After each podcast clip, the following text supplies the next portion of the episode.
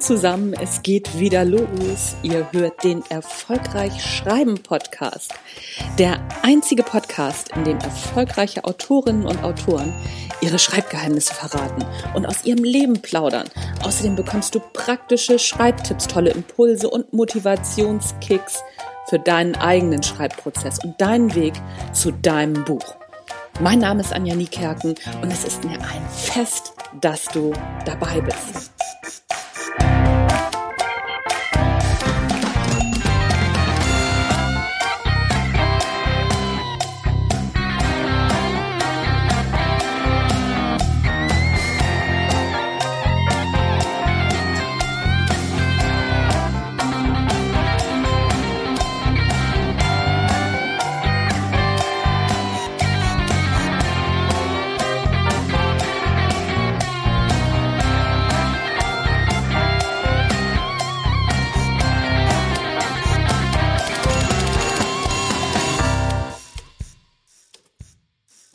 Zu Gast ist Geraldine Schüle. Geraldine ist Autorin, Regisseurin, Zirkustrainerin, Speakerin, Tiny House Bewohnerin, Stadtkind, Mädchen vom Land, Abenteuerin und Weltreisende. Ist der Hammer, oder? Das klingt der Wahnsinn.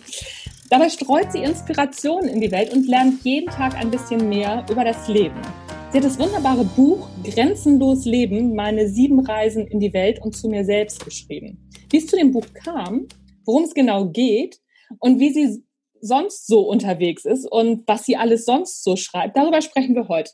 Ich freue mich wahnsinnig, mit ihr zu quatschen. Geraldine, vielen Dank, dass du dir die Zeit nimmst und herzlich willkommen.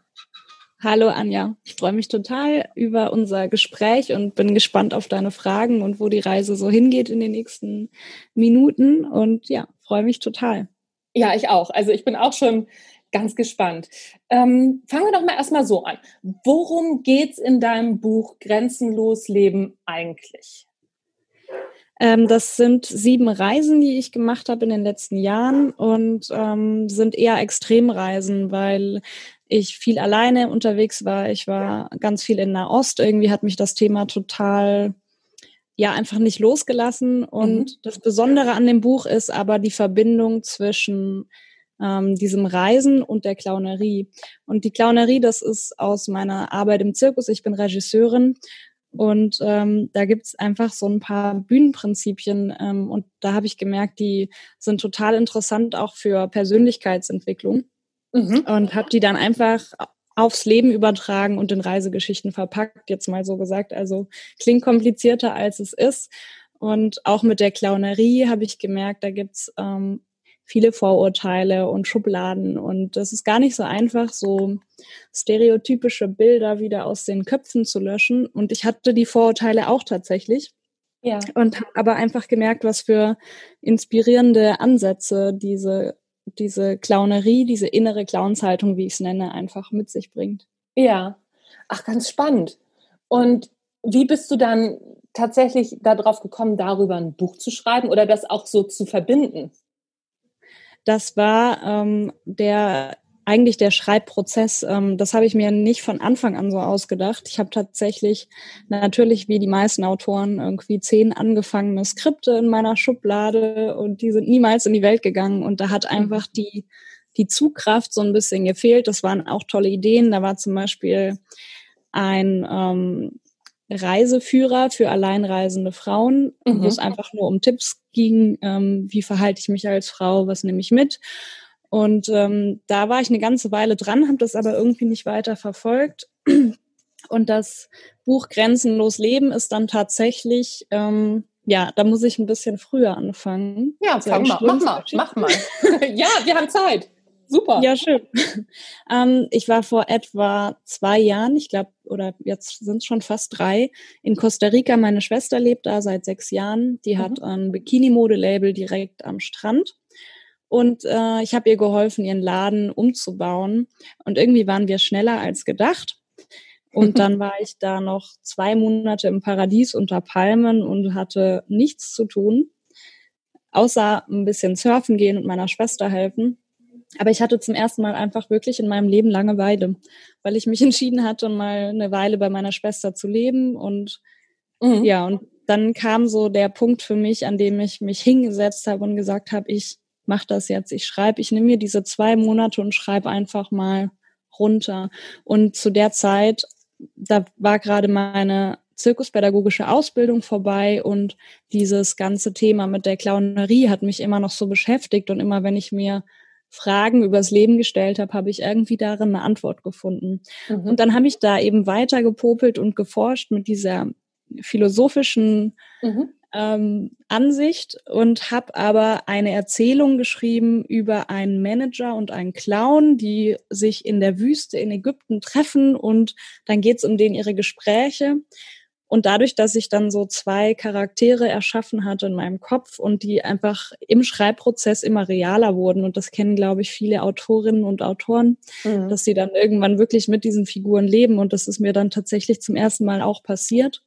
Mhm. Ähm, habe ich da tatsächlich dann 250 Seiten in zwei Monaten geschrieben mhm. und ähm, selber auch noch mal total viel gelernt über über Clownerie und diese Ansichten übers Leben. Und als ich dann zurückkam nach Deutschland, bin ich damit zu einer Agentur.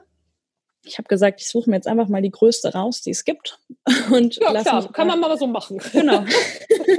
und ja, ich hatte nicht die Intention, jetzt da direkt zu landen, sondern ich wollte einfach mal eine ehrliche Einschätzung von Menschen, die Ahnung haben. Das, mhm. darum ging es mir mich einfach mal dahin zu stellen, auch kritikfähig zu sein und zu sagen, so womit, womit stehe ich da?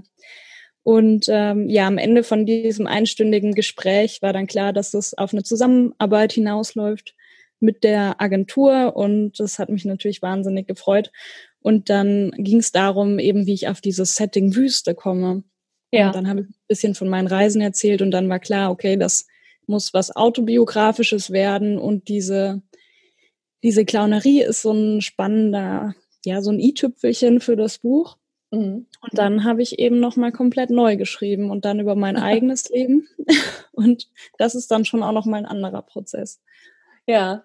Ja, ja, also das ist, ähm, es geht ja tatsächlich vielen Erstautoren so, dass sie ein Buch komplett schreiben und es dann doch, wenn es zum Verlag geht oder zu einem, ähm, ja, zu einer Agentur, dass sie dann nochmal komplett neu schreiben. Wie, wie war das für dich, das einmal loszulassen, was du da geschrieben hast?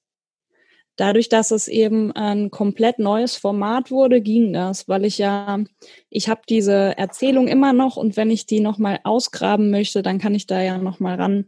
Mhm. Und die, die, war damit ja nicht gestorben. Ich finde eher im Buch gab's ähm, also durch das Lektorat von meiner Agentur, und das würde ich auch allen empfehlen, wirklich holt euch professionelles Feedback und nicht nur von der Tante und von der Mama, die das eh alles ganz toll finden, was ihr macht. Und das ist ja auch einfach total wichtig und dass ihr an euch glaubt, ist das Allerwichtigste. Aber so eine professionelle Meinung ist einfach, ja, wahnsinnig wertvoll. Ja. So, jetzt habe ich den Faden verloren. Ach ja, genau, mit dem Lektorat, ja. Genau. Weil da kommt das äh, an sich selber Glauben nämlich wieder total hoch. Da hatte mhm. ich dann manchmal Textstellen und ich wusste, die sind gut und ich will die haben. Und, ähm, und die mussten aber da raus. Das war viel zu lang und viel zu kompliziert und ähm, ich habe mhm. mich wiederholt. Ähm, und da kommt dann wirklich dieses Prinzip Kill Your Darlings, was total wichtig ist und was auch ja. eben nur mit einem guten Lektorat funktioniert. Und da, ja, da heißt schon auch einfach loslassen, um, äh, um dem Raum zu geben und über dadurch, dass wir loslassen von diesen ganz tollen Ideen, die uns ganz wichtig sind, kommen wir eigentlich erst zu, zu dem Kern der Sache. Mhm. Ja, das ist wie so ein Wegweiser oft, aber den Wegweiser brauchen wir dann gar nicht mehr. Ja, das stimmt. Ich kenne das äh, von meinem ersten Buch, was ich geschrieben habe. Das Montags muss ich immer kotzen. Da hatte ich, das habe ich noch, habe ich noch in einem anderen Verlag geschrieben. Wird zwar nächstes Jahr auch bei äh, bei Knauer nochmal neu erscheinen. Aber als mhm. ich das das erste Mal geschrieben habe, das Buch, ich hatte auch ein Lieblingskapitel, da ging es äh, um Schule und was wir alles in der Schule nicht lernen. Und ich habe so um das Kapitel gekämpft, aber äh, ich musste mhm. große Teile rauslassen und äh, es hat dem Buch tatsächlich gut getan. Kann ich nicht anders ja, sagen. Ja, das ist wirklich tatsächlich am Ende so. Wenn jemand nochmal objektiv drauf schaut, dann ja. ja. Hat, macht das schon Sinn, ja. ja. Äh, hast du dann, hast du dann, dann hast, hattest du einen Lektor oder eine Lektorin? Ähm, eine Lektorin war das. Ich kannte die nicht. Also das erste Mal hat es natürlich meine Agentin lektoriert, ja. die auch früher Lektorin war. Ja. Dann ein Teil hat ein ähm, Doktor der Orientalistik lektoriert, weil es da eben auch viel um meine Zeit bei der Hezbollah ging, die dann im Buch vorkommt. Und oh wow. Das war ja, war einfach schön, dass da jemand war, der auch so ein bisschen Ahnung von Nahost hat. Der hat dann tatsächlich auch ein paar Übersetzungsfehler gefunden. Mhm. Ähm, und da war ich unglaublich dankbar. Mhm. Ähm, und dann ging es nochmal ans Verlagslektorat von Drömer Knauer, wo mein Buch eben auch erschienen ist. Ja. Ja, also es ist schon, äh, ist schon ganz spannend. Hast du dein, deine, also deine Lektorin, also Erstlektorin, hast du die auch so gehasst? Also ich habe meinen Erstlektor so gehasst, ich bin ihm heute sehr dankbar, aber ich ja. habe ihn wirklich gehasst. Naja, ich dachte immer, sie hasst mich. Also Ach so rum, ja. Ja, ja. das habe ich auch gedacht. Ich glaube, aber ja. ich glaube auch, dass er mich gehasst hat. Ich war auch so zickig, oh Gott. Schlimm. Ja, ja, das, also ja. Also ich dachte dann irgendwie, sie findet das Buch total doof, um, weil sie mich natürlich jetzt nicht über den Quark gelobt hat und das hätte ich irgendwie für meinen Selbstwert da noch gebraucht, ja. weil das ja. war mein allererstes Buch und so. Mhm. Und sie war einfach professionell und das ist auch gut so und ähm, auch zu lernen, dass man eben nicht immer gelobt werden muss, sondern sich einfach selber auf die Schulter klopfen muss.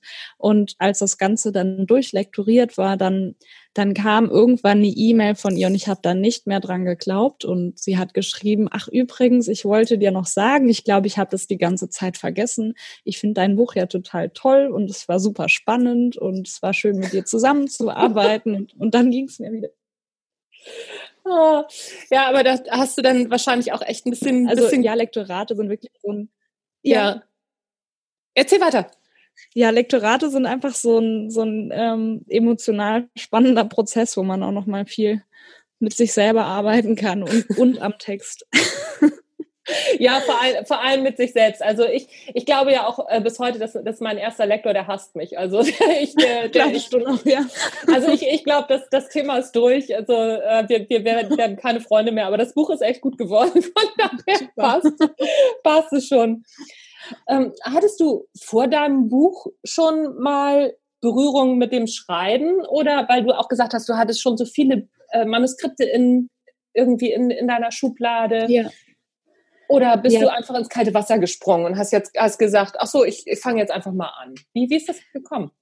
Ja, bei mir war das tatsächlich so. Also als Kind war ich so ein bisschen freakig scheinbar. Ähm, hm. ich war so sehr ähm, naturverbunden und bin äh, mit fünf Jahren allein in den Wald zu meditieren und so, so Sachen. Also es war irgendwie tatsächlich sehr, sehr abgefahren.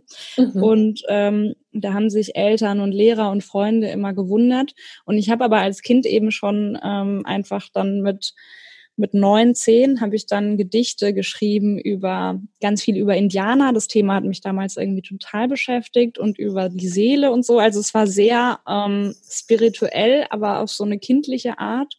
Mhm. Und das war so mein erster Berührungspunkt, wo ich tatsächlich gemerkt habe, das ist irgendwie was Besonderes oder ich habe es noch nicht gemerkt, meine Eltern haben das gemerkt. Mhm. Und habe dann aber so im Laufe der, der Schule das total ähm, verloren, weil es da eben oft nicht drum ging, was Kreatives, ähm, Schönes zu schreiben, sondern einfach um ja mehr um Fakten und und dieserlei Dinge, das liegt mir ja. einfach nicht so. Ich ähm, habe Dyskalkulie, also alles, was logisch und mathematisch ist, ist überhaupt nicht meins und dafür ist es wahrscheinlich einfach so verlagert dann aufs Schreiben und auf Kreativität.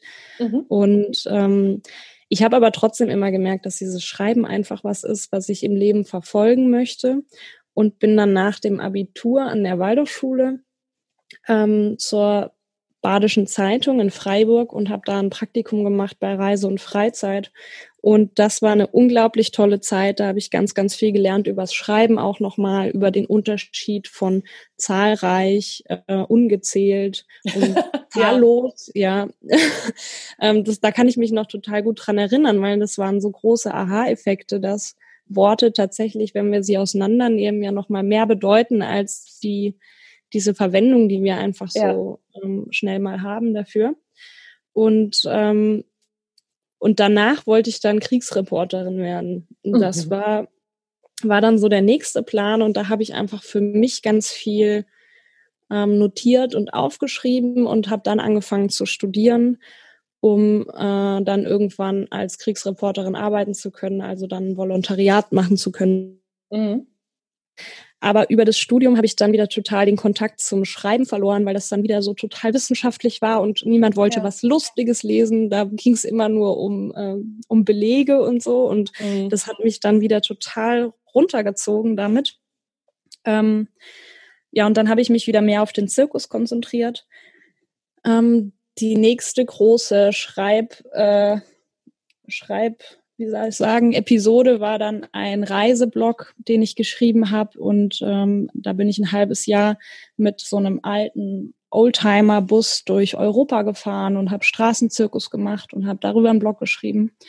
Und ähm, genau, dann habe ich bei einem Online-Magazin angefangen, für die ich auch noch schreibe. Kimperstyle.de heißen die. Da geht es so um Outdoor-Themen, Lifestyle. Mhm. Und ja, der nächste Schritt war dann tatsächlich eben, dass ich mich da ans Buch gewagt habe. Und dann ist es ganz gut gelaufen. und, und dann ging's, ne? So ein bisschen geübt. Dann ging's, also, genau. Ja. so ein bisschen außen rum geeiert jahrelang und dann habe ich es einmal versucht und dann hat's geklappt und das ist wirklich schön.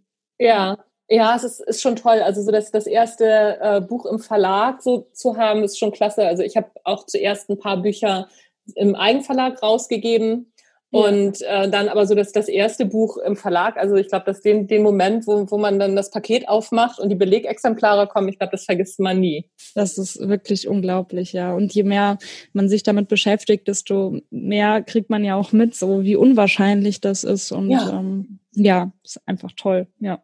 Ja, ja, ja, das ist, also ich finde es auch immer wieder erstaunlich, warum jetzt ausgerechnet ich mein Manuskript abgeben darf. Oder ja, also, ja. Äh, wieso warten die auf mich? Also, das finde ich, äh, finde ich schon auch immer wieder ganz großartig. Ja, ja, das, das, das stimmt schon. Ja. Ähm, wie, gehst, wie bist du den Schreibprozess an sich angegangen? Als du dann ähm, mit der Agentur gesprochen hattest und du hast ja gesagt, alles nochmal neu. Und ja. wie dann an den Schreibprozess gegangen? Hast du dir erst eine Struktur gemacht? Wie, wie bist du gestartet und wo bist du nachher rausgekommen? Ähm, ja, also ich musste mich da schon ganz schön eingrooven, ehrlich gesagt. Ich habe da auch ein ganz neues Leben angefangen zeitgleich äh, hier in Freiburg. Ähm, habe diesen Zirkuswagen zusammen mit meinem Partner, dann haben wir den komplett gebaut. Das heißt, da ging einfach auch viel Zeit rein. Ich habe in einem mhm. neuen Zirkus angefangen zu arbeiten und habe aber den komplette restliche Zeit meines Lebens, wenn ich nicht geschlafen oder gegessen habe, äh, mir freigehalten fürs Schreiben. Das war mir unglaublich wichtig und da einfach mal die Entscheidung zu treffen, alles zu geben, was, was geht für diese Vision irgendwie, die ich da hatte. Mhm. Und am Anfang habe ich das wieder sehr intuitiv gemacht, so wie immer und sehr kreativ und ähm, wahrscheinlich total ineffizient ähm, und habe mir irgendwie Wände voll tapeziert mit Ideen. Ähm, was mir auch total geholfen hat, dieses alle Ideen aufschreiben. Und das mache ich auch heute noch. Mhm. Inzwischen arbeite ich in meinem zweiten Buch mhm. und ähm, bin aber viel strukturierter geworden. Und was mir dabei geholfen hat, ist zum einen, dass ich eine App auf meinem Smartphone habe, wo ich alle Ideen, die überhaupt kommen, sofort eintippe, ohne Ausnahme. Und da halte ich auch mit dem Auto am Seitenstreifen an und fange an, das einzutippen, bevor ich es wieder vergesse. Da bin Was ich ist das? Ich muss dich einmal schnell unterbrechen. Was ist das für eine App? Ähm, das ist keine besondere App, da gibt es tausende. Ich, Oder nur die ähm, Notizfunktion? Genau, die Notizfunktion ah, okay. einfach. Ja. Die heißt hier Memo in meinem ja, ah, also okay. also ist nichts Besonderes. Einfach okay. was, wo man was notieren kann. Ah, okay. Ich dachte, dachte schon, oh, es gibt eine App, um Ideen zu sammeln und zu strukturieren. Die brauche ich. Oh nein, ich habe was verpasst. Okay, nee, dann, äh, okay, dann, dann weiter.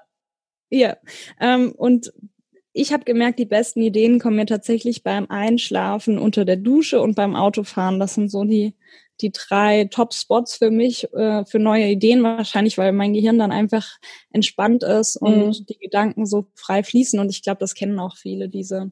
Dusche ist der Klassiker. Ja. Genau, Dusche ist der absolute Klassiker. Ja. Und bei mir ist es aber tatsächlich das Einschlafen, wo ich dann wirklich ins Rattern komme. Und seit ich das so rigoros immer aufschreibe, habe ich überhaupt keine Probleme mehr, dann meinen nächsten Tag zu füllen mhm. mit, mit Inhalt und habe jetzt ähm, einfach einen Contentplan für mein zweites Buch. Ich habe äh, vorher ein, ähm, eine Übersicht gemacht, also das Inhaltsverzeichnis schon mal komplett fertig geschrieben und mir mhm. da so ein Konstrukt, ähm, also ich bin das Ganze viel geplanter und wahrscheinlich ein bisschen professioneller angegangen als beim ersten Buch mhm. und habe jetzt einfach Deadlines für jedes Kapitel und weiß dann auch, dass ich mich in meinem Kopf immer nur mit dem aktuellen Kapitel beschäftige und nicht so mit diesem ganzen Konstruktbuch, was da so vor mir wütet, mhm. okay. ähm, sondern einfach das kleinschrittiger für mich aufteilen kann. Und das geht wahrscheinlich jetzt bei einem Roman nicht, aber für ein Sachbuch ähm, nach dieser Phase, ich sammle alles, was da rein soll, was mir wichtig ist, was ich zu sagen habe, kommt dann diese Strukturierungsphase und, und dann eben der Content, der, mhm. der da rein darf. So, das hat jetzt für mich ganz gut funktioniert. Ja. Und da, damit bin ich entspannt und weiß auch, okay, die Woche ähm, muss ich genau das schaffen und alles, was ich geschafft habe oder wenn ich das geschafft habe, dann habe ich auch einfach mal frei und kann mich mit anderen Dingen beschäftigen und das tut total gut. Ja, cool. Also ich bin, ich gehe relativ ähnlich vor, witzigerweise. Also ich schreibe mir auch zuerst äh, die Struktur, erarbeite mir erst eine Struktur mhm. und äh, habe teilweise ein paar Ideen und schreibe dann los. Und ich mache zum Beispiel die Recherche während des Schreibens. Ich mache Recherche nicht vorher. Machst du die vorher oder machst du die währenddessen? Nee, währenddessen, also so ein bisschen vorher schon. Ähm, also bevor ich jetzt mit dem zweiten Buch durchgestartet habe, war, waren wir auf einer Fahrradtour. Also mein Partner und ich sind von Mexiko nach Costa Rica mit dem Fahrrad gefahren. Cool. Und auf dieser Reise habe ich einfach mir jeden Abend ein Buch genommen und da reingeschrieben, was mir alles wichtig ist für das für das nächste Projekt jetzt so. Das war mhm. meine Recherche vorher, also die Recherche in mir und meinen Gedanken, was da alles rein soll. Und der Rest kommt dann beim Schreiben tatsächlich auch, ja. Ja, ja, ja. Was machst du, wenn du ähm, ja mal Schreibblockaden hast? Das heißt also, ne, du gehst das ja Ganze sehr strukturiert an und bis jetzt in der Woche schreibst Kapitel X und äh, am dritten Tag kommt einfach nichts mehr. Was machst du dann? Ja, also am besten eine Mischung. Ähm, zum einen versuche ich dann doch nochmal mich einfach hinzusetzen und die Pobacken zusammenzukneifen und mhm. doch nochmal ranzugehen. Und wenn ich merke, es geht einfach tatsächlich gar nicht, dann gehe ich auf jeden Fall raus und Bewegung, frische Luft. Das ist super wichtig. Und was ich dann auch mache, ist, dass ich meinen Partner dann hier irgendwo auf die Couch prügel und dann muss er sich mit mir darüber unterhalten, ob der will oder nicht. Ist mir dann egal. und wenn der keine Zeit hat, dann rufe ich irgendeine Freundin an und dann spreche ich über dieses Thema. Und äh, genau, und dann ja, diese Blockade, meistens sind es einfach nicht, ähm, bei mir sind es keine Schreibblockaden, sondern eher, wie baue ich das Kapitel auf und was ist da wirklich dann die Essenz mhm. von, äh, ja. dass ich da nochmal hinfinde. Und ansonsten einfach mal, ja, komplett, komplett was anderes machen, ganz anders, ganz raus und dann wieder dran. Ja, ja, ja. es geht, geht mir ähnlich. Mir ist gerade aufgefallen, vielleicht sollten wir eine Selbsthilfegruppe für ja. Autorinnen und Autorenpartner gründen. Ich habe das jetzt schon so oft gehört, dass Partner dann darunter leiden müssen. Das ist vielleicht auch ein Geschäftsmodell.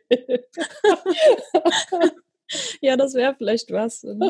Oh, herrlich. Es ist, äh, das ist echt schon witzig. Machst du das also auch? Oder ja, wobei, ja, ja, ja, also ich mache das auch, wobei mein Mann ist, äh, ist so, ist echt stur, was das anbelangt. Der guckt mich dann an und sagt so, muss ich mir das jetzt eine halbe Stunde anhören oder kriegst du es auch so hin? Und dann bin ich meistens so beleidigt, dass ich sage, nee, jetzt kriege ich jetzt auch so hin. Und das klappt dann aber auch. Genau, ich brauche ich gar nicht. Nee, ich kann das auch so. Ich erzähle dann, also ich, ähm, ich erzähle das ganz oft meinen Hunden dann beim Spazierengehen. Also ich gehe auch ja. spazieren dann und ja. äh, quatsch dann meine Hunde oder mein Pferd gnadenlos voll. Also das ist auch eine super Idee. Ich glaube, das probiere ich auch direkt aus demnächst. Ja, also ich kann das sehr empfehlen. Also ich, ähm, ich finde ja ein gutes Selbstgespräch, äh, es ist nichts zu toppen. Also äh, so ein gutes Selbstgespräch morgens beim Hundespaziergang muss nur aufpassen, wenn Leute so leise sich von hinten anschleichen oder so. Ne? Also die ja. modernen Fahrräder sind so leise. Ich bin hier in, auf der Ecke schon echt als äh, ein bisschen bekloppt verschrieben, weil ich echt laut sprechend durch den Wald gehe. Naja, wenn, also du könntest dir ja so ähm, Kopfhörer ans Ohr stecken und so tun, als würdest du telefonieren. Ich glaube, dann kann man ganz entspannt sein, dann guckt auch keiner mehr blöde. Das ist so eine, eine Attrappe. Idee. Ja, ja, ja, das ist eine gute Idee. Ja, ich glaube, das, äh, ich glaube, das mache ich mal. Also ich habe das echt schon oft gehabt, dass, dass Leute an mir dann vorbei gejoggt sind oder äh, mit dem Rad gefahren sind und mich angeguckt haben, so nach dem Motto, okay, ist bald soweit. Ne? Wir rufen ja. die Männer mit den weißen Kitteln an, Frau Kern. Ja. Aber es hilft total. Also ich, ähm, ja, ich bin ein, ein begeisterter Selbstgesprächeführer. Also total. Ja.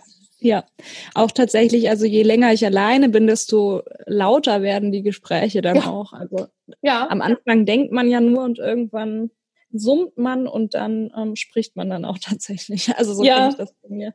Also es gibt, gibt eine schöne Geschichte. Wir waren vor ein paar Jahren, waren wir auf dem Bulli-Festival auf Fehmarn und ähm, da habe ich wohl auch irgendwie gerade, also ich habe irgendwas gemacht und mit mir dann halt gesprochen und die ähm, Tochter meiner Freundin hat dann gefragt, Mama, mit wem spricht Anja?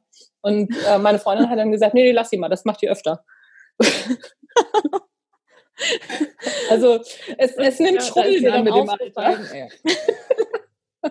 Also, äh, aber wie gesagt, also ich finde, dass es ein, ein, sehr guter Prozess ist, also mit, mit mir selbst und das auch laut, laut zu hören. Ne? Also ja, nicht nur im ja. Kopf das zu haben, sondern auch wirklich der Sprechprozess an sich ist nochmal ein anderer. Und ich kenne das aus dem Coaching auch tatsächlich, dass es so Techniken gibt, äh, wo man sich auf zwei verschiedene Stühle mal setzt und dann nicht das nur denken soll, sondern auch wirklich laut aussprechen soll, die, äh, die Probleme, die man hat oder auch die Lösung. Ja, das macht total was, ja. Ja, ja. das macht total was mit einem.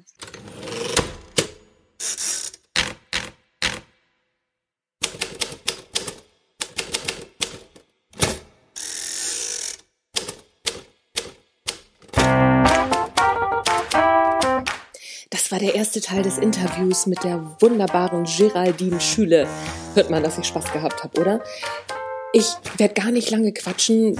Das war der erste Teil. Wie gesagt, du hörst den Erfolgreich Schreiben Podcast. Mein Name ist Anja Niekerke und am besten lässt du es gleich weiterlaufen. Dann kommt nämlich gleich der zweite Teil. Viel Spaß damit und bis gleich.